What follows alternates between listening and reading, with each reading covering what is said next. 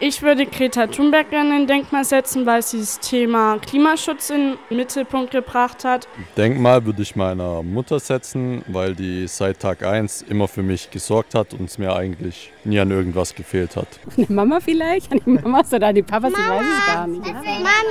Jeder Mensch hat ein Denkmal verdient, weil jeder Mensch bestimmt in seinem Leben etwas Wunderschönes und Wichtiges getan hat.